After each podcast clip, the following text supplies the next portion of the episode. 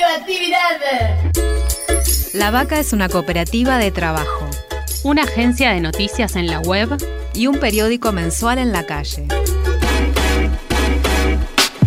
La vaca, es, la, vaca, la vaca es una universidad.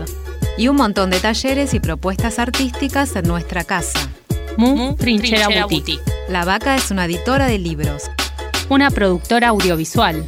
Y una radio donde ahora también puedes escuchar La, que, te parió.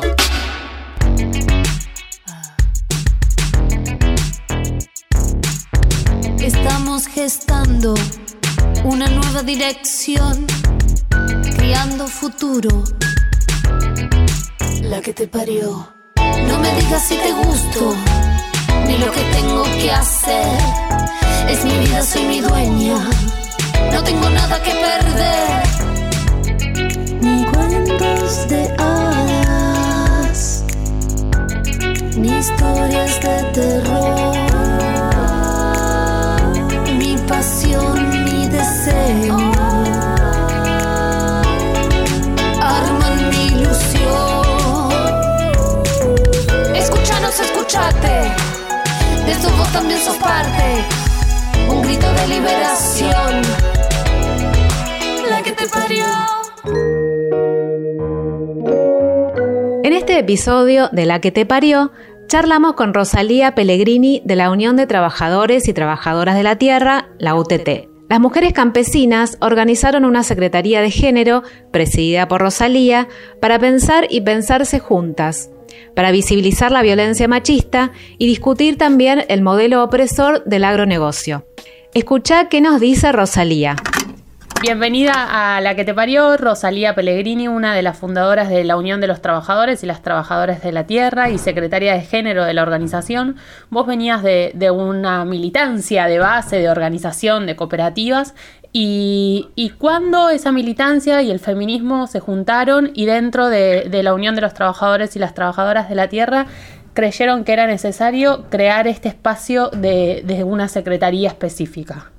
Bueno, ¿cómo están? Saludo primero. Eh, en realidad, al poco tiempo de, organizarnos, de productores y productoras y familias en la UTT, empezamos inmediatamente a juntarnos las mujeres rurales, las mujeres campesinas, eh, a reflexionar ¿no? Como sobre nuestra vida, sobre el uso del tiempo libre, sobre las tareas, sobre cómo se repartían esas tareas, bueno, como a construir esos vínculos que que después construyeron esa base de confianza también para hablar de las violencias que no hablábamos, ¿no? Para desnaturalizar lo que pensábamos que era normal, porque también hay que pensar que en los territorios rurales por ahí te podés encontrar con, con prácticas machistas bastante eh, bastante crudas o, o bastante eh, no interpeladas, ¿no? Entonces eh, también fue un proceso de sacar para afuera, de hacerlo, transformarlo en palabras y bueno, así fue como se fue generando la secretaría.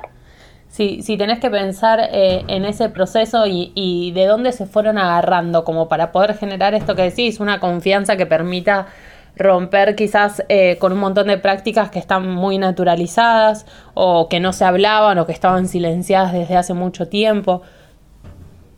Yo creo que el proceso nuestro fue como de la mano de lo que estaba sucediendo en la sociedad, ¿no? Y también el poder participar de los encuentros ahora plurinacionales de mujeres que, que participamos eh, desde participamos de Mar del Plata, de Rosario, o sea, hace tiempo ya venimos participando, creo que eso también nos ayudó mucho, ¿viste? En esa pluralidad que hay en el feminismo, ese esa diversidad de colores, de formas claro. y de puntos de vista y de sectores sociales, a nosotras nos hizo mucho bien ese intercambio, ir, vivir, vibrar la marcha, ir a las comisiones, como que eso también, y, y lo relaciono con, con estar conectada con un, con un momento histórico de época en la cual las mujeres estamos paradas desde este lugar. Y después también la capacidad que tenemos nosotras quizás de de poder abrir nuestra cabeza, de incorporar ideas nuevas, de poder buscarle, viste, la, la, la reflexión a cada tema, que, que por ahí eh, los, el condicionamiento que tienen los varones, por lo menos lo que nosotras vemos, y, y esa falta de, de, posibilidad de dialogar, así como nosotras, eh, por lo menos en los sectores populares de donde vengo yo, es, es como una traba también para ellos. Recién ahora estamos empezando a laburar también entre varones con varones. Claro, claro.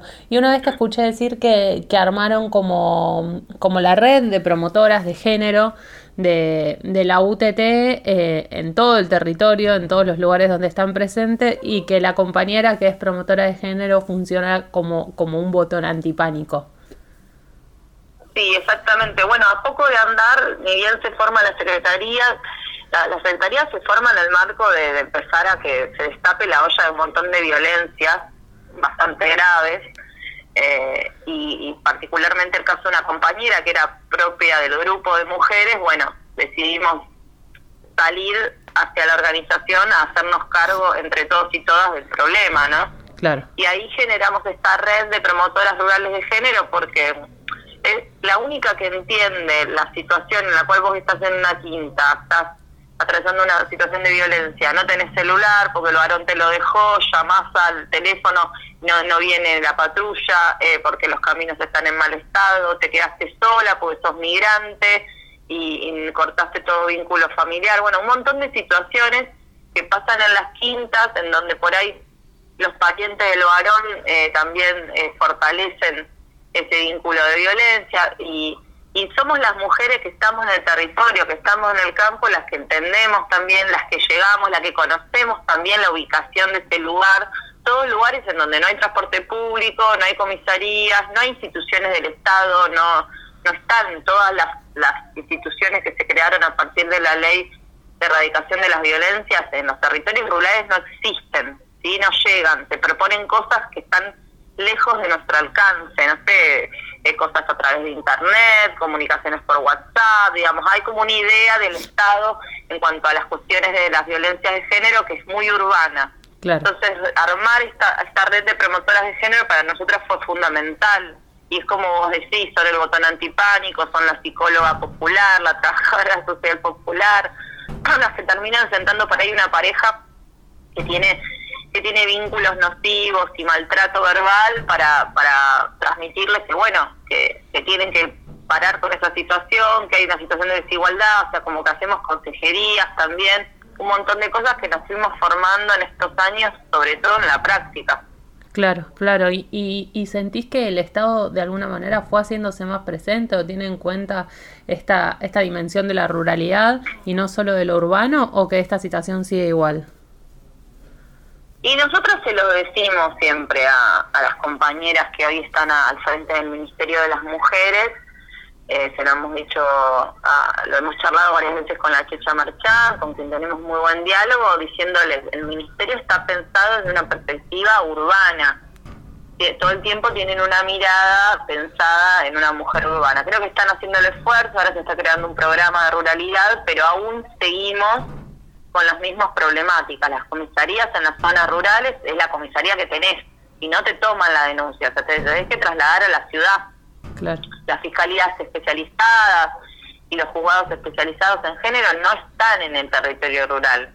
Y entonces, si no están, y a su vez las comisarías que sí están en el territorio rural tienen una formación totalmente patriarcal, no te toman las denuncias, bueno, ahí hay que hacer algo y, todo tarda, ¿no? Todo tarda y, después eh, las muertas las ponemos nosotros, entonces llega un momento que terminas enojándote. Si no podemos bailar, no es nuestra revolución. Subí el volumen. Así musicaliza la, que, te parió.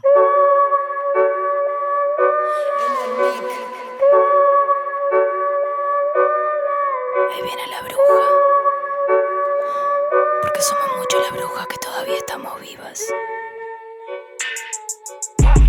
que dicen que solo son muertes, que da igual si son hombres, mujeres, que en total hay más hombres que mueren restando importancia a este feminicidio. Veo que esto a nadie le ha importado, ya que esto solo se ha perpetuado. Nos arrancan la ropa, ahorcan por puta sin darnos lugar a reclamo.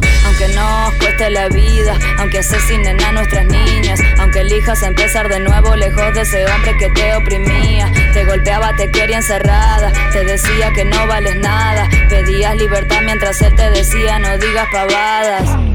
Somos las nietas de todas las brujas que nunca pudieron quemar. Somos las nietas de todas las brujas que nunca pudieron quemar. Somos las nietas de todas las brujas que nunca pudieron quemar. Somos las nietas de todas las brujas que nunca pudieron quemar. ¿Cómo camino? ¿Cómo transito la calle si puede que alguno me agarre? ¿Cómo denuncio? ¿A quién le lloro después que sea alguien mi cuerpo desarme? Recuerdo aquel día en que el semen de chorros caía en su alfombra y yo no lo entendí. Ocho años, dos niñas jugando, qué rara esa cosa viscosa que de ahí le salía. Querías igualdad, decir lo que pensás y te tildaron de caprichosa. Paradigma patriarcal nos mata y dispone que seamos vistas como cosas. Uruguay natural con violencia de macho naturalizada. Yoruba bondadoso, muerte a tu cliché que la bruja sea inmortalizada. Seguro la mataron por puta, seguro la pollera era corta. Seguro lo buscó y calentó la muy zorra, no podía esperarse otra cosa. El sistema defiende y sostiene asesinos aunque no lo diga. No quiere cambiar, no conoce otra cosa y que importa mi vida. Somos las nietas de todas las brujas que nunca pudieron quemar. Somos las nietas de todas las brujas que nunca pudieron quemar. Somos las nietas de todas las brujas que nunca pudieron quemar. Somos las nietas de todas las brujas que nunca pudieron quemar. Somos las nietas de todas las brujas que nunca pudieron quemar. Somos las nietas de todas las brujas que nunca pudieron quemar. Somos las nietas de todas las brujas que nunca pudieron quemar y nunca podrán. Somos las nietas de todas las brujas que nunca pudieron quemar. Somos la nieta de todas las brujas que nunca pudieron quemar. Somos la nieta de todas las brujas que nunca pudieron quemar. Que nunca pudieron, que nunca pudieron, que nunca pudieron quemar.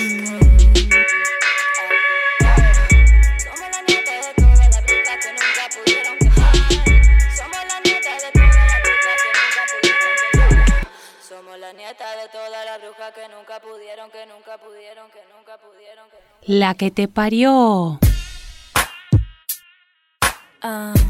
Este año, o en esto que decís, las muertas las ponemos nosotros. Este año fue asesinada por su pareja, Lucía Correa Arenas, que tenía 25 años. Tanto Lucía como Roger, que era su pareja, que tenía 24 años, eran parte de la UTT y, en ese momento charlamos. Eh, y había sido un impacto muy grande. Casi, casi pasaron cuatro meses y, si tendrías que reflexionar sobre qué pasó y, cómo les impactó y si generó algún cambio para dentro de la organización, ¿qué, nos dirías? Bueno, sí, fue un impacto muy fuerte. Eh, nosotras siempre hacemos un repaso de, bueno, qué nos faltó, qué nos faltó, ¿viste? ¿Por qué no pudimos llegar?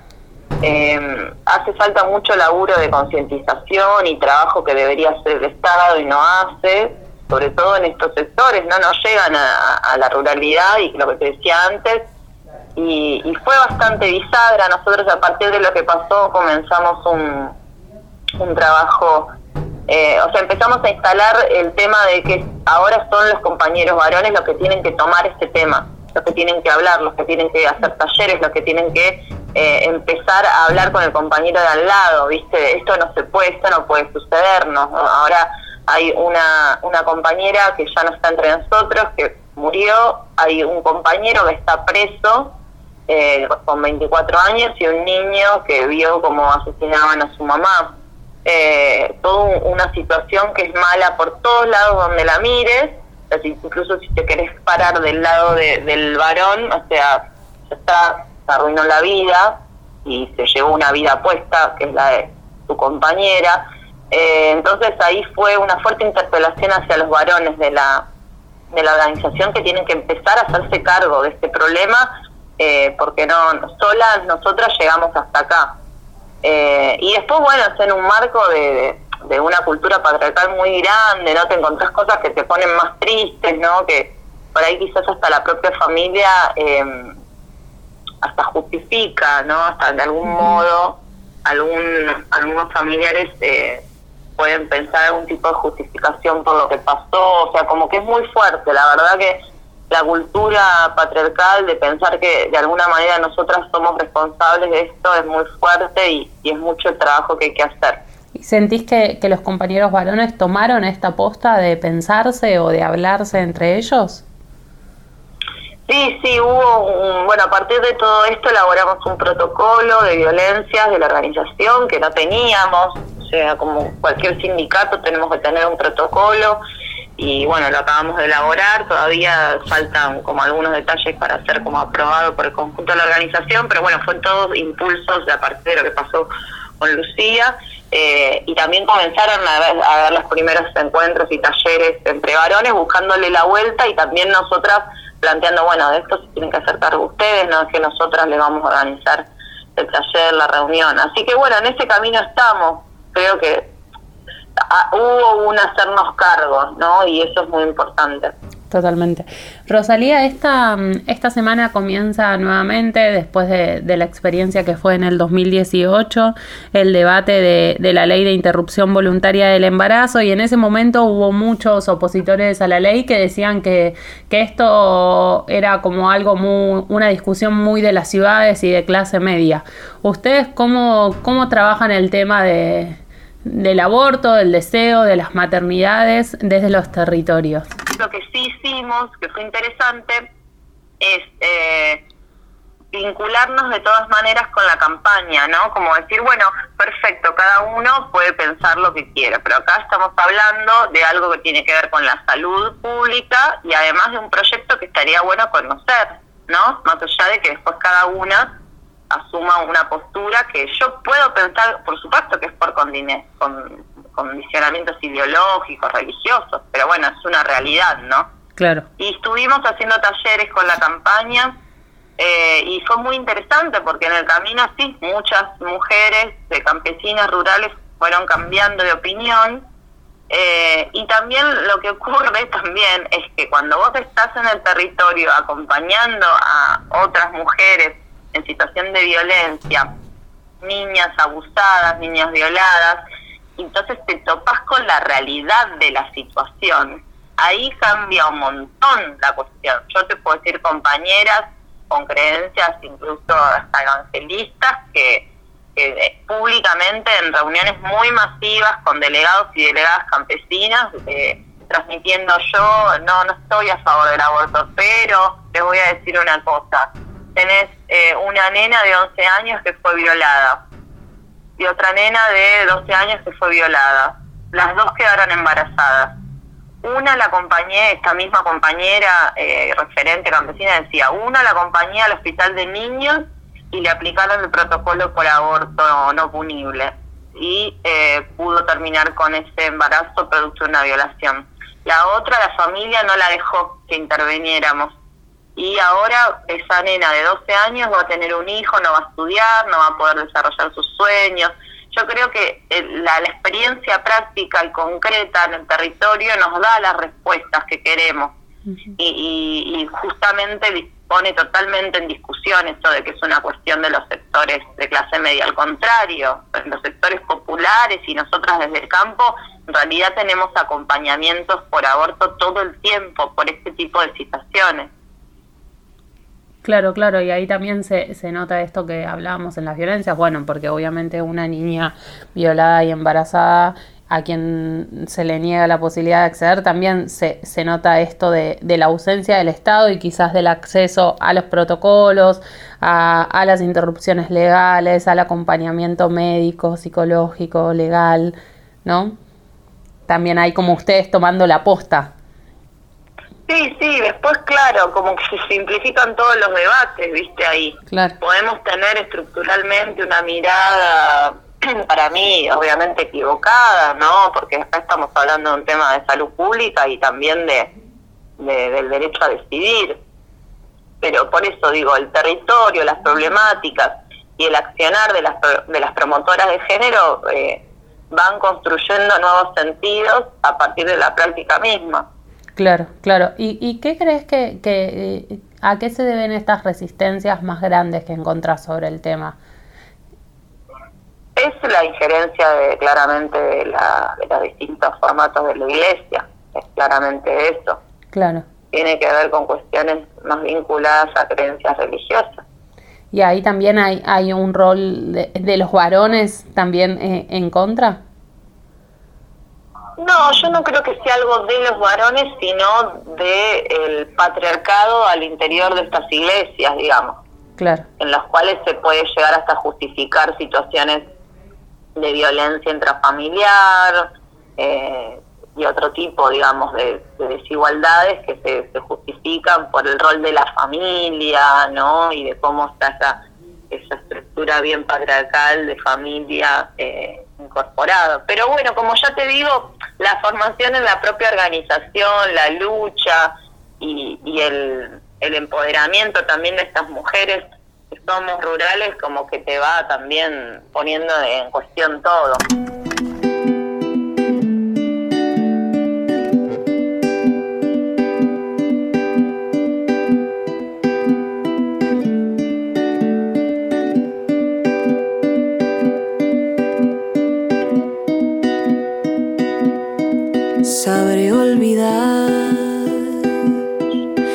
El silencio no da opción cuando uno canta y este dolor se ha de esfumar en mi garganta. Sabré olvidar,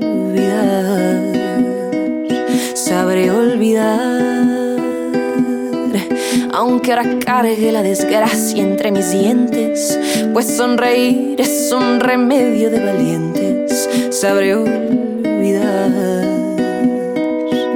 y te cante quien te quiera de verdad que te llore aquel que no te sepa amar y que te robe el corazón sin avisar para que entiendas de milagros y del mar.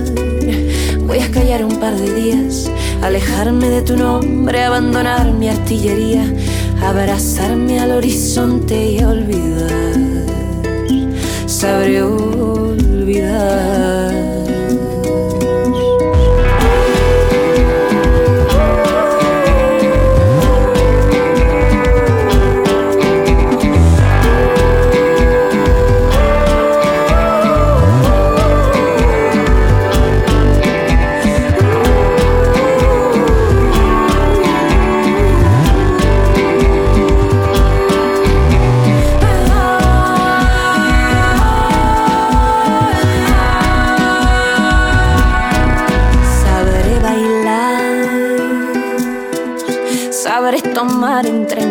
La alegría y devolverla poro a poro hasta mi vida.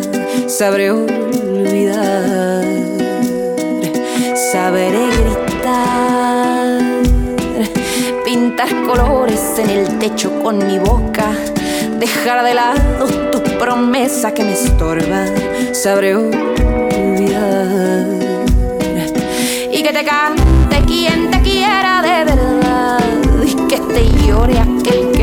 sepa amar y que te robe el corazón sin avisar para que entiendas de milagros y del mal. Voy a callar un par de días, alejarme de tu nombre, abandonar mi artillería, abrazarme al horizonte y olvidar.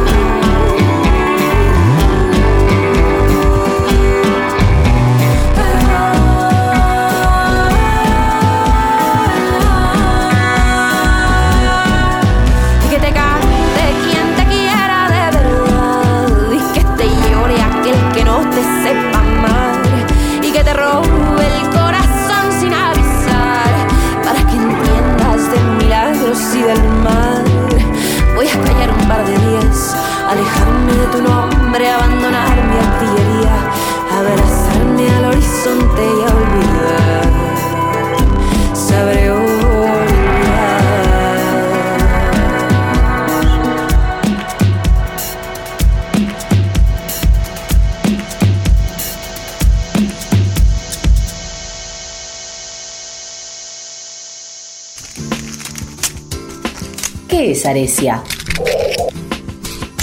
La Asociación de Revistas Culturales e Independientes de Argentina, Arecia, es una organización sin fines de lucro que busca promover y proteger el trabajo de revistas culturales e independientes, impresas y digitales en todo el país. Actualmente integran Arecia más de 100 publicaciones. Bregamos por políticas públicas para el sector. Desde hace 7 años sostenemos un censo que es nuestra única radiografía y que nos permite construir juntas un camino común para impulsar leyes de fomento normas legales administrativas e impositivas que impulsen, fortalezcan y preserven la producción autogestiva de las revistas culturales de nuestro país, sector que genera más de mil puestos de trabajo. ¿Por qué integrar Aresia? Sabemos que faltan muchas más revistas, por eso queremos que nos conozcas y que te asocies de forma totalmente gratuita. Más información en www.revistasculturales.org. Revistasculturales.org.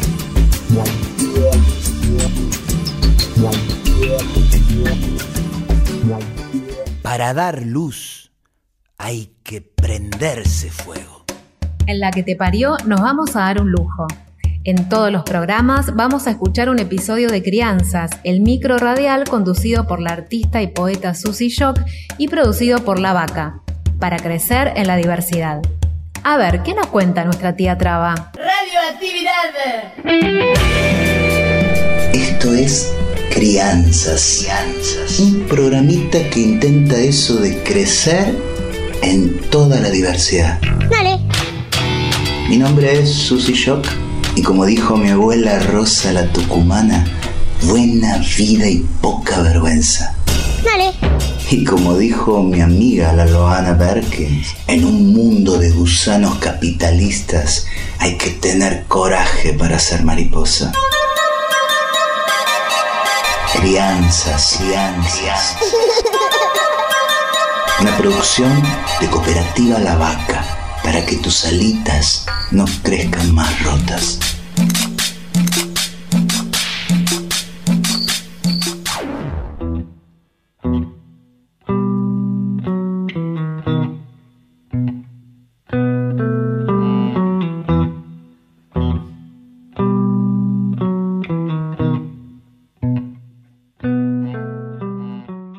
Que llega el Uriel de la escuela y que se devora todo lo que encuentra, hay este chico que tiene la lombriz acompañada, parece, y me digo, mientras lo veo llegar, y lo primero que hace es abrir la heladera o pispear a la mesa de la cocina para ver si hay algún bizcochuelo o algo que se le parezca, para tirarse de cabeza la delicia de lo dulce.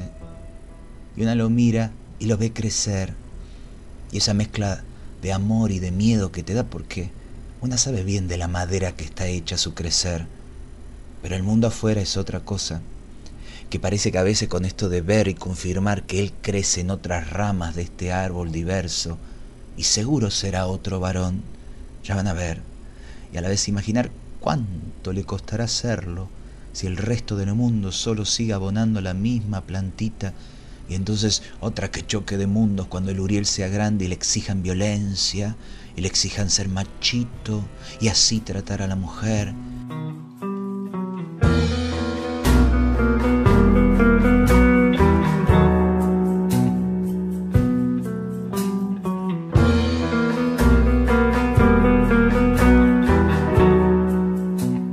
Y el que ha crecido en el amor diverso, lo repito una y otra vez, tendrá otras lógicas y otras formas y otros modos, y entonces solo queda confiar en que habrá otros Urieles a su lado para hacer la vida menos difícil, que así soñamos mientras su madre y yo le cuidamos el juego y el sueño y salimos a ganarnos el pan, que otro mundo será posible, que los Urieles desplieguen sus alas y el vuelo se haga siempre, se haga firme y claro y no pare. De de pan, de pan, de pan en la grieta. Tómate el vino que se derramó en el descuido. Y contame de todo lo que como vos. Beso y abrazo de tía Traba.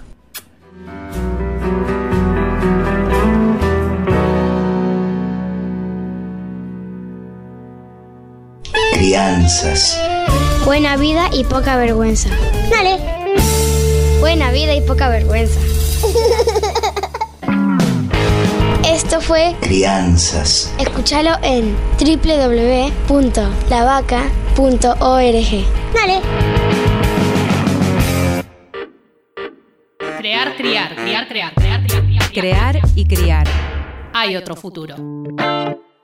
Y para terminar, Rosalía nos cuenta cuáles son los próximos desafíos de la Secretaría y el proyecto que ya dentro de muy poco van a implementar en su territorio. Rosalía, si tenemos que pensar de cara al próximo año y, así como este suele ser un momento en que se hacen cierres y, análisis de lo que se hizo y de lo que queda pendiente, si, si tenés que pensar cuáles serían los, las líneas de acción o los ejes más fundamentales de trabajo desde la Secretaría para el próximo año, lo que viene, cuáles, cuáles serían o cuáles están pensando que van a ser.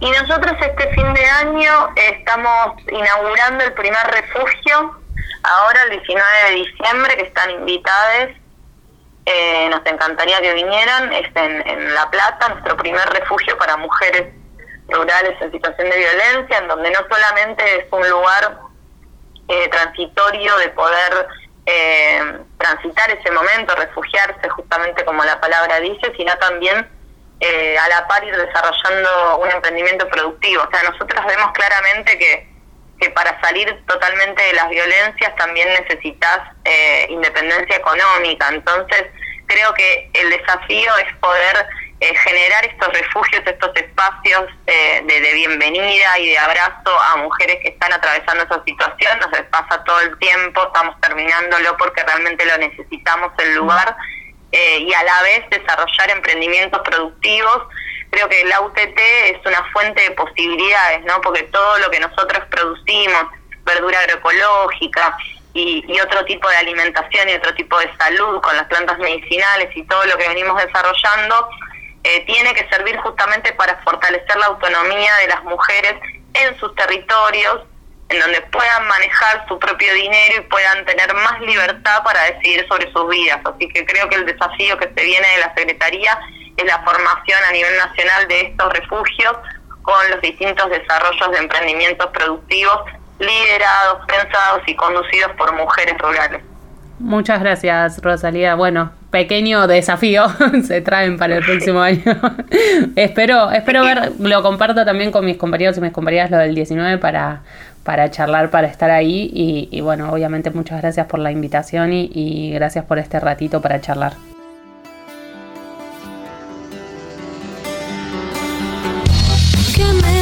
cosas hoy.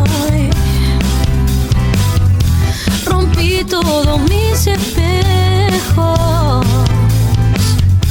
La mala suerte no me asusta. Lo que ves es lo que siento.